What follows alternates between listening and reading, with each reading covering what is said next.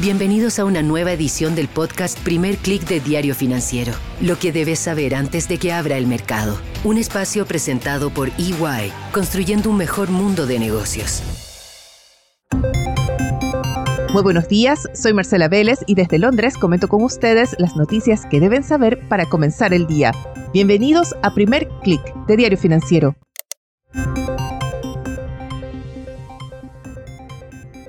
Buenos días, es miércoles 11 de octubre, gracias por acompañarnos un nuevo día en primer clic.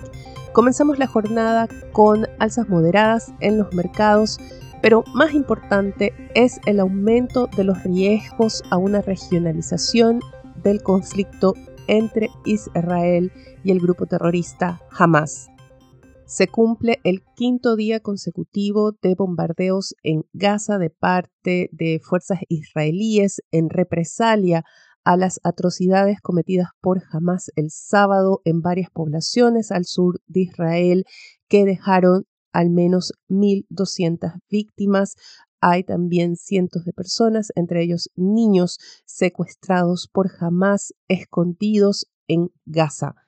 Las fuerzas israelíes preparan una incursión por tierra en esta zona que jamás controla de forma efectiva desde 2007.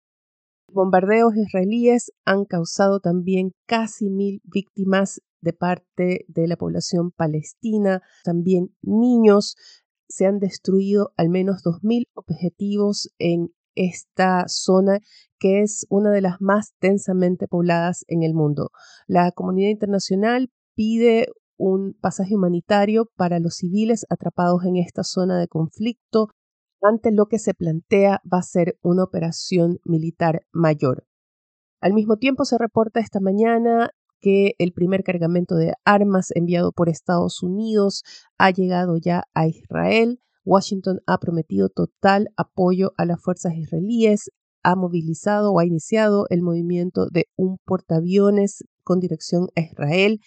Turquía advierte que este movimiento lo que puede causar es una masacre en Gaza. Al mismo tiempo, se confirma esta mañana que el grupo Hezbollah ha disparado misiles antitanques contra objetivos militares israelíes. Hasta ahora los mercados han obviado este riesgo de un conflicto mayor, un conflicto regional. Hemos visto que después de las reacciones iniciales durante el fin de semana, ya ayer se calmaron las reacciones en el petróleo, vemos un dólar a la baja, vemos cierto regreso del apetito por el riesgo en los mercados.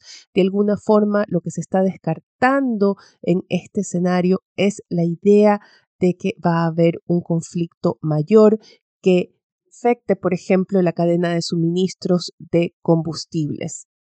Tanto los economistas jefes del Fondo Monetario Internacional como del Banco Mundial han advertido que todavía es muy temprano para calcular el verdadero impacto que un conflicto de esta naturaleza tendría en una economía global que, como se comentó ayer, si bien es cierto, ha sido bastante resiliente a los diferentes shocks que ha tenido desde la pandemia de COVID-19, todavía está débil. Es una economía que cojea, que todavía no logra correr y está más decir que una nueva guerra podría cambiar por completo el escenario que publicó ayer el Fondo Monetario Internacional, que se basa en la idea de una desaceleración, pero no de una recesión mayor. Esta mañana, esta idea del soft landing dominó también las intervenciones en la reunión del Fondo Monetario Internacional y el Banco Mundial que se realizan en Marruecos. La palabra la tuvo la secretaria del Tesoro de Estados Unidos, Janet Yellen, quien dijo que si bien todavía no se puede dar por firmado un soft landing, ese aterrizaje suave, ese proceso de baja de inflación sin recesión, todavía sigue siendo el escenario más probable para Estados Unidos. Esta es una declaración que está también animando a los mercados, que está ganando ya terreno, sobre todo con varios banqueros de la Fed adoptando un discurso más dovish en los últimos días. Hemos tenido a diversos representantes de la Fed diciendo que las altas tasas de interés de los bonos ya estarían cumpliendo el objetivo de ajuste monetario, por lo cual le daría espacio a la Fed para pausar o más bien poner fin ya a las alzas de la tasa de referencia. Muy importante fue ayer la declaración también de la presidenta de la Fed de San Francisco, Mary Daly, quien planteó que si bien es cierto, la tasa de interés neutral debería ser más alta que el nivel que tenía previo a la pandemia, no estaría en torno a ese 5% que temen algunos en el mercado. En su lugar, Daly plantea que la tasa de neutralidad estaría más bien en torno a un 3%, todavía más alta que ese 2,5% previo a la pandemia, pero no un nivel mucho más alto. Esto da sostén a ese cierto nuevo optimismo en el mercado. Vemos que esta mañana se extienden las alzas tras ese cierre positivo de Wall Street. En Asia el índice regional avanza 0,89%. Vemos en Europa que algunos índices han comenzado a debilitarse, han recortado los avances. Tenemos al índice francés en terreno negativo, el stock 600 defiende todavía un avance de 0,13%. Los futuros de Wall Street también operan al alza, el Nasdaq sube 0,22% y el SP 500 0,18%. Vemos una nueva baja del dólar muy importante y también una nueva baja del petróleo. Nuevamente este factor mostrando que el mercado todavía no ve una regionalización del conflicto en Medio Oriente. Un escenario que, sin embargo, podría cambiar. ¿Qué tenemos en la agenda para hoy?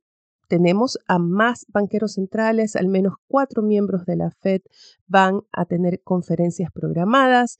También tendremos la publicación del índice de precios al productor en Estados Unidos, muy importante previo a la publicación de los datos de inflación.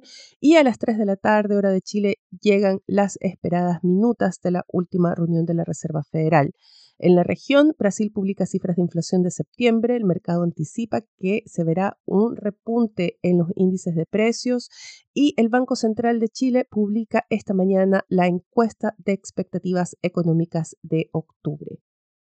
Los invito a que visiten defesud.com, nuestro portal de noticias de negocios de Latinoamérica. El tema principal es esa fuerte declaración que hiciera ayer el ministro y candidato presidencial argentino Sergio Massa, quien acusó que la caída del peso argentino no se debe a la crisis económica, a la desconfianza en la economía argentina, sino a la especulación. El dólar blue superó ayer la barrera de los mil pesos y Sergio Massa amenazó con meter en prisión a quienes especulan con la moneda. No se pierdan la cobertura de dfsud.com. Y antes de despedirme, quiero comentar con ustedes los titulares de Diario Financiero que abre su edición con más datos del presupuesto 2024, que incluye una capitalización por 800 millones de dólares para Banco Estado y ENAP. Y también destacar la entrevista a Daniel Butino, el Head of Americas de la Bolsa de Londres, quien afirma que la incertidumbre política no contribuye para lo que Chile necesita en su agenda económica. Esto es todo por ahora. Como me escuchan, sigo bastante resfriada. Espero estar mejor en los próximos días. Les agradezco desde ya su compañía. También les agradezco si pueden dejarnos su calificación y comentarios en cualquiera sea la plataforma que estén escuchando este podcast. Nos van a ayudar a crecer. Gracias desde ya. Espero que tengan un buen día. Nosotros nos reencontramos mañana. Esto fue el podcast Primer Click de Diario Financiero lo que debes saber antes de que abra el mercado. Un espacio presentado por EY, construyendo un mejor mundo de negocios.